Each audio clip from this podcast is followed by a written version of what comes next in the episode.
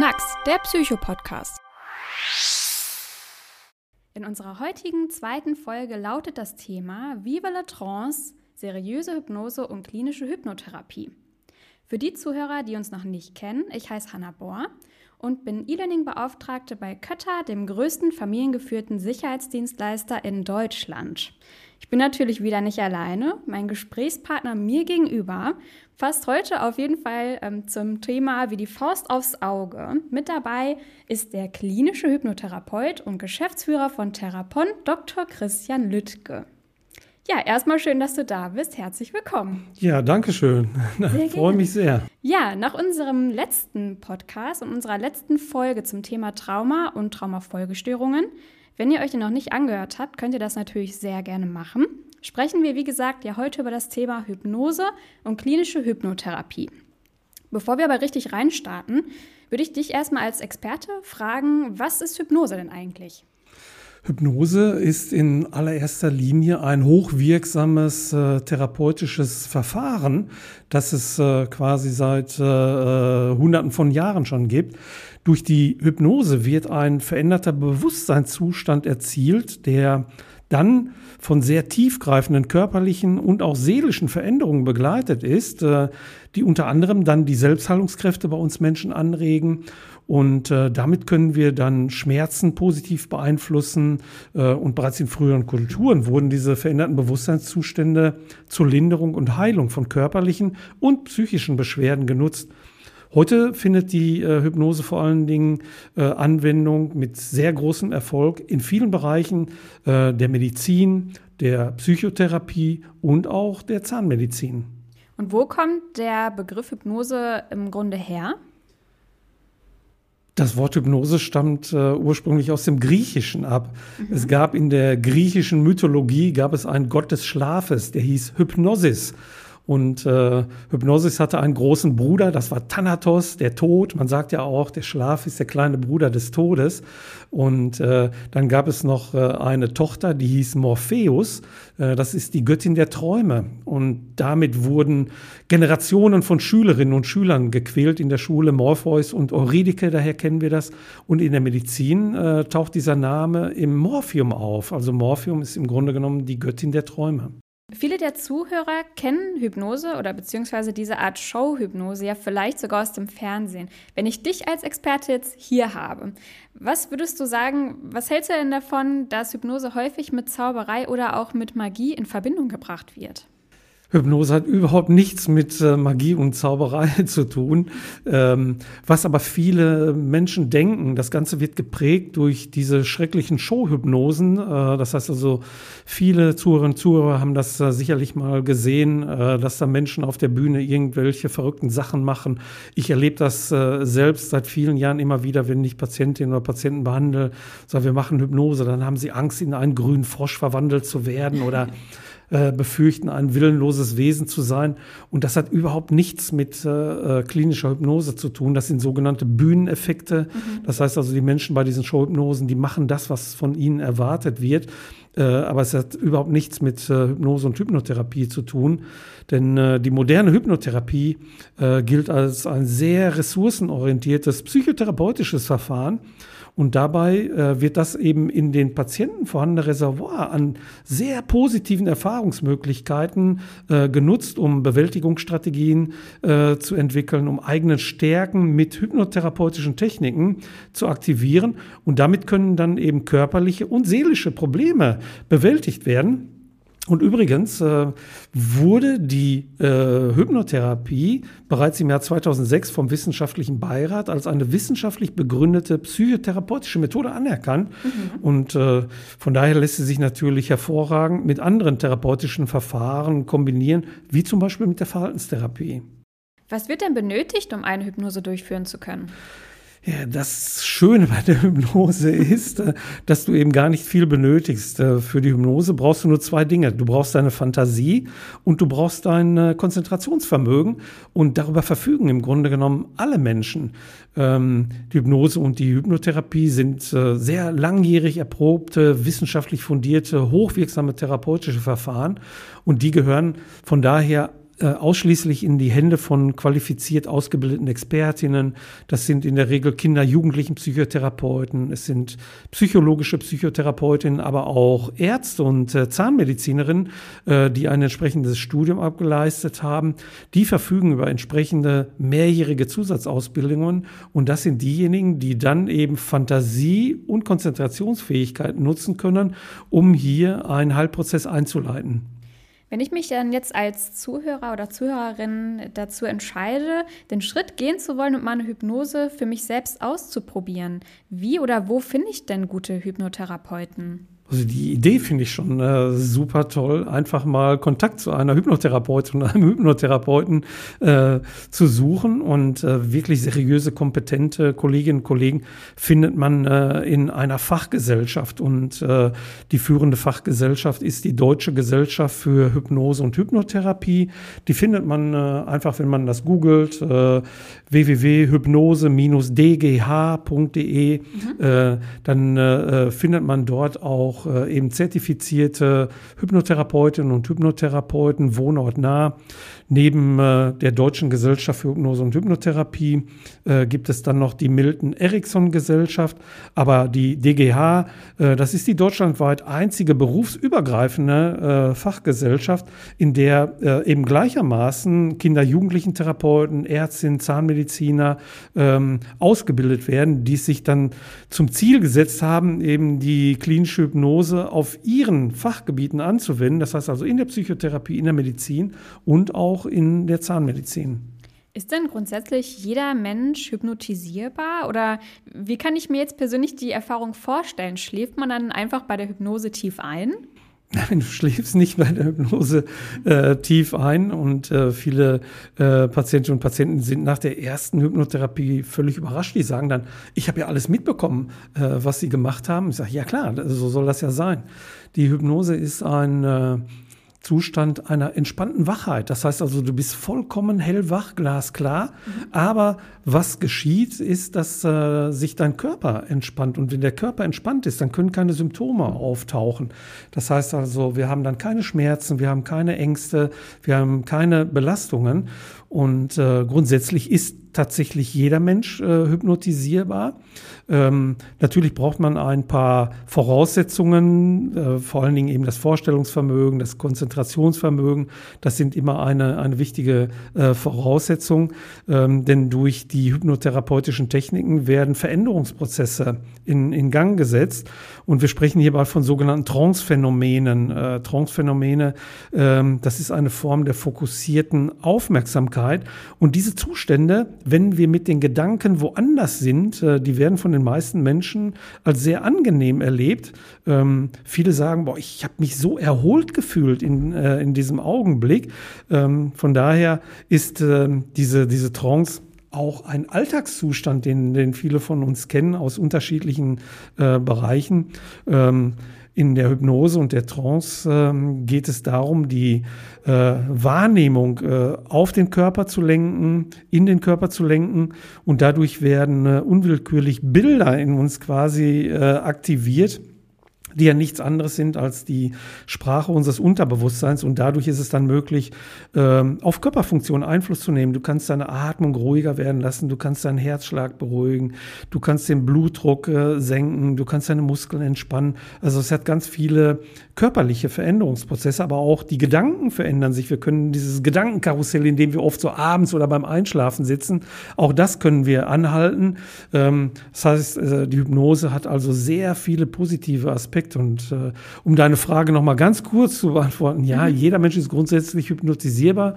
Ähm, aber 10 Prozent aller Menschen, die können nicht in Bildern denken. Wenn ich sage, bitte denk jetzt nicht an ein Känguru, dann taucht bei 90 Prozent aller Menschen ein Känguru auf. Mhm. Bei 10 Prozent der Menschen taucht dann eher eine Zahl auf, ein Geruch, eine Farbe. Das sind Synästhetika. Und äh, da kann man auch mit Hypnose arbeiten, aber es ist etwas dann äh, kompliziert. Aber grundsätzlich ist jeder Mensch hypnotisierbar. In welchen Umgebungen oder was sind so zum Beispiel Anwendungsfelder, wo Hypnose typischerweise stattfindet? Die Klinische Hypnose und Hypnotherapie wird mittlerweile seit äh, mehr als 20 Jahren in unterschiedlichen ähm, Gebieten angewandt. Äh, allen voran äh, ist das die Medizin, was viele nicht wissen. Viele Medizinerinnen und Mediziner arbeiten äh, seit vielen Jahren mit klinischer Hypnose. Auch in der Zahnmedizin äh, findet die Hypnose Anwendung. Jetzt nicht nur dadurch, dass man die Angst vor dem Zahnarzt äh, reduzieren kann, sondern ähm, wir haben wirklich tolle Kolleginnen und Kollegen, äh, die führen die komplette Zahnbehandlung unter Hypnose durch, ohne irgendeine Betäubung, äh, ziehen die die Zähne, die setzen Implantate und das ist wirklich sehr beeindruckend, wenn man das gesehen hat. Und ein ganz wichtiges Anwendungsfeld der klinischen Hypnose ist die Psychotherapie. Denn äh, dadurch, wie in den anderen Bereichen, geht es vor allen Dingen darum, chronische Schmerzen oder akute Schmerzen zu lindern. Ähm, aber durch äh, die Hypnose gelingt es auch, psychosomatische Beschwerden sehr schnell ähm, positiv zu beeinflussen. Das heißt zum Beispiel Ängste oder die Folgen von traumatischen Lebensereignissen zu heilen. Äh, aber auch in anderen Bereichen denken wir zum Beispiel so an Krebserkrankungen. Mhm. Äh, auch da äh, wird die Hypnose angewandt, um einfach so die Nebenwirkungen zum Beispiel einer Chemotherapie äh, abzumildern. Und natürlich auch die Geburtshilfe. Ähm, es gibt Kliniken, die führen Geburten komplett unter Hypnose durch. Mhm. Und auch das ist ein wirklich äh, äh, sehr, sehr faszinierendes Phänomen, wenn man das einmal so gesehen hat. Also ähm, die Anwendung der, der Hypnose ist also wirklich sehr umfassend von, von Medizin bis Psychotherapie. Und äh, am Ende äh, wird das von den Patientinnen und Patienten immer als sehr, sehr erholsam und heilsam erlebt. Du hast ja vorhin kurz die Verhaltenstherapie angesprochen. Worin unterscheiden sich denn Hypnose und Verhaltenstherapie in dem Kontext? Hypnose und Verhaltenstherapie unterscheiden sich grundsätzlich dadurch, dass die Hypnose nicht redet. Äh, die Hypnose macht äh, emotionale Erfahrungen unmittelbar äh, erlebbar und das wird eben von vielen äh, Menschen unmittelbar als sehr angenehm erlebt. Und Oftmals erleben Menschen dann Veränderungen als selbstverständlich, ähm, wenn die aus sich selbst herauskommen. Äh, und da kann zum Beispiel die Verhaltenstherapie sehr gut arbeiten. Es geht darum, wenn man einen Entschluss hat und diesen Entschluss dann in konkretes Verhalten umsetzen äh, möchte, da wirkt die Verhaltenstherapie wirklich sehr gut. Ähm, und manchmal ist es einfach äh, schwierig, das, was wir uns so wünschen, äh, konkret umzusetzen, weil wir unsicher sind. Wir fühlen uns nicht so souverän. Mhm. Und da bietet eben die, die Hypnose den Vorteil, dass sie sehr viel schneller äh, wirkt als zum Beispiel die Verhaltenstherapie. Bei einer Verhaltenstherapie brauche ich manchmal in der Behandlung von Schmerzen oder Ängsten 24, 25 Stunden. Äh, mit der Hypnose gelingt das äh, äh in sechs, sieben, acht Stunden. Äh, das heißt also, man ist weniger beeinträchtigt ähm, und durch die Hypnose gelingt es, neuronale Bahnungen im Gehirn äh, auszulösen, die sich äh, durch viele medizinische Studien inzwischen nachweisen lassen. Das heißt also, die Hypnose führt dazu, dass ähm, tatsächlich Hirnstrukturen dauerhaft verändert werden und im besten Fall wirkt eine Hypnose eben wie eine äh, Operation. Und äh, da, wie gesagt, gibt es bahnbrechende äh, Forschungsergebnisse, äh, mit denen wir sicherlich auch in der, in der Zukunft äh, noch zu tun haben werden. Und übrigens, jede Hypnose ist auch Selbsthypnose. Ähm, und am Ende führt Selbsthypnose dazu, dass das Leben einfach leichter wird. Mhm. Du hast Hypnose ja selbst schon jetzt im Laufe des Podcasts ähm, beschrieben, dass es wirklich mit vielen Bildern und auch Vorstellungen arbeitet. Gibt es denn aus deiner Erfahrung auch ein Bild andersrum für Hypnose, das du selbst verwendest? Ja, ich benutze wirklich sehr gerne ein, ein Bild, wenn ich äh, über die Hypnose spreche. Ähm, dann vergleiche ich Hypnose äh, mit dem U-Bahn-Fahren. Das heißt, jeder kennt das, wenn sich so an der Oberfläche auf der Straße der gesamte Verkehr staut. Mhm. Äh, man bewegt sich äh, dann unten äh, quasi wie beim U-Bahn-Fahren ohne unnötige Aufenthalte ganz zügig voran. Man kommt sehr schnell und völlig entspannt an seinem Ziel an. Und genau so wirkt eben die, die Hypnose. Äh, man man äh, erreicht die Ziele, die Veränderungsziele, die man sich setzt, erreicht man wirklich sehr schnell, sehr entspannt. Und äh, auch die Selbsthypnose ist dabei eben eine sehr wirksame Möglichkeit, eigene innere Kräfte zu nutzen, um gesund zu werden und das seelische Immunsystem zu stärken. Und ein Motto, das äh, mich dabei seit vielen Jahren begleitet, ähm, das stammt von dem äh, Publius Syrus, der lebt im ersten Jahrhundert vor Christus. Der sagte, trau lieber deiner Kraft als deinem Glück. Das heißt also, wir haben so starke Kräfte und wenn wir die nutzen, ist es besser, als auf irgendeinen glücklichen Umstand zu warten, der mein Leben positiv verändert. Mhm. Ja, was mich jetzt insbesondere in Bezug auf Unternehmen mal interessieren würde, wie würdest du als Experte sagen, wie können Arbeitgeber oder auch Unternehmen denn die Erkenntnisse zur Hypnose, insbesondere für Gesundheitsschutz oder auch für Gesundheitsförderung der Mitarbeiter nutzen? Viele wird das sicherlich überraschen, dass sie sich die Frage stellen, wie Hypnose in Unternehmen oder im Arbeitsbereich. Ähm, es gibt aber äh, zahlreiche Unternehmen, die das seit vielen Jahren sehr erfolgreich nutzen. Mhm. Ähm, jetzt nicht nur zum Beispiel im sportlichen Bereich, da äh, wird das seit vielen Jahren als mentales Training genutzt. Also es gibt sehr viele Sportlerinnen und Sportler. Ich durfte in den letzten Jahren auch über Therapon immer mal wieder mit äh, Profisportlerinnen und Sportlern arbeiten, bis hin zu Olympiateams äh, oder Bundesligamannschaften. Mannschaften. Ähm, das Stichwort für Unternehmen, für Arbeitgeberinnen und Arbeitgeber ist letztendlich so mentale Gesundheit. Ähm, es wird dann in den Unternehmen nicht als Hypnose äh, bezeichnet, sondern man spricht dann zum Beispiel von einem Mindset-Coaching. Wir machen jetzt ein Mindset-Coaching.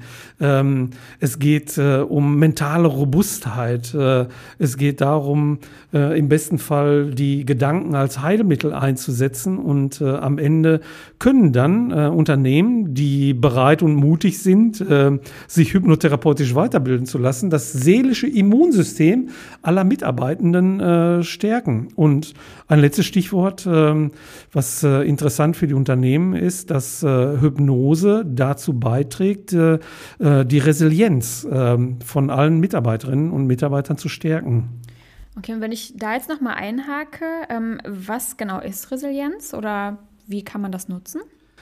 Resilienz ähm, kommt eigentlich so aus der Physik. Man bezeichnet damit so eine Oberflächenspannung. Es ist äh, eine Widerstandskraft und mit Resilienz ähm, wird äh, so eine mentale Robustheit verstanden. Das heißt also, dass wir lernen, mit sehr stressigen Situationen, mit emotional belastenden Situationen äh, umzugehen und äh, die wirklich äh, gute Nachricht ist, diese Resilienz, die können wir lernen. Und mhm. das ist ein sehr spannendes Thema und auch sehr interessant für viele Unternehmen. Ähm, wir bieten zum Beispiel bei Therapon bieten wir zahlreiche Trainings, Workshops, Schulungen, Ausbildungen an, wo man eben diese Resilienz äh, lernen kann. Ähm, und die Resilienz kann man wirklich jetzt, äh, ohne zu übertreiben, als eine Wunderwaffe äh, oder Allzweckwaffe vieler Unternehmen bezeichnen. Ähm, vielleicht noch ganz kurz, nur dass du auch eine Vorstellung davon bekommst. Mhm. Ähm, diese psychische Stärke, Resilienz, die besteht aus neun Bausteinen. Dazu gehört eben eine gute Selbstwahrnehmung zu haben, eine gute Außenwahrnehmung zu haben. Ganz wichtig ist es, ähm, sehr auf die Selbstfürsorge zu achten, äh, dass wir auf unsere eigenen Bedürfnisse achten, dass wir lernen, unsere eigenen Gedanken zu kontrollieren, unsere Gefühle zu kontrollieren. Wenn ich meine Gedanken, meine Gefühle kontrollieren kann, dann äh, kann ich sehr aktiv auf mein Verhalten Einfluss nehmen. Ähm, dabei geht es dann auch darum, immer eine positive Ausrichtung zu haben, eigene Ressourcen oder die Ressourcen des Unternehmens zu nutzen, äh, auf die Ziele des Unternehmens fokussiert zu sein und vor allen Dingen aktiv zu werden dann wird das Ganze sehr sinnvoll. Und äh, am Ende gibt es dann noch zwei Punkte, die wichtig sind. Es geht um die Bindungs- und Beziehungskompetenz, die durch Resilienztrainings äh, verstärkt wird. Und äh, auch das vegetative Gleichgewicht spielt eine Rolle. Und das vegetative Gleichgewicht, äh, das kannst du dir vorstellen als äh, ja, die Schnittstelle zwischen körperlicher und seelischer äh, Gesundheit. Mhm. Äh, das vegetative Gleichgewicht bedeutet, gut und ausgeruht zu schlafen, äh, sich äh, gut äh, zu ernähren und vor allen Dingen sich zu bewegen. Und ein Unternehmen ist immer nur so gesund, wie die Mitarbeiterinnen es sind. Von daher kann ich jedem Unternehmen nur empfehlen, äh, mal mutig zu sein und äh, sich mehr mit der Hypnose zu beschäftigen. Ja, super. Vielen Dank, dass du uns an deinem Expertenwissen hast teilhaben lassen. In der nächsten Podcast-Folge geht es um unsere inneren Saboteure. Dann bedanke ich mich sehr, dass du wieder zugehört hast und sage bis zum nächsten Mal. Wir freuen uns. Vielen Dank. Knacks, der Psycho-Podcast.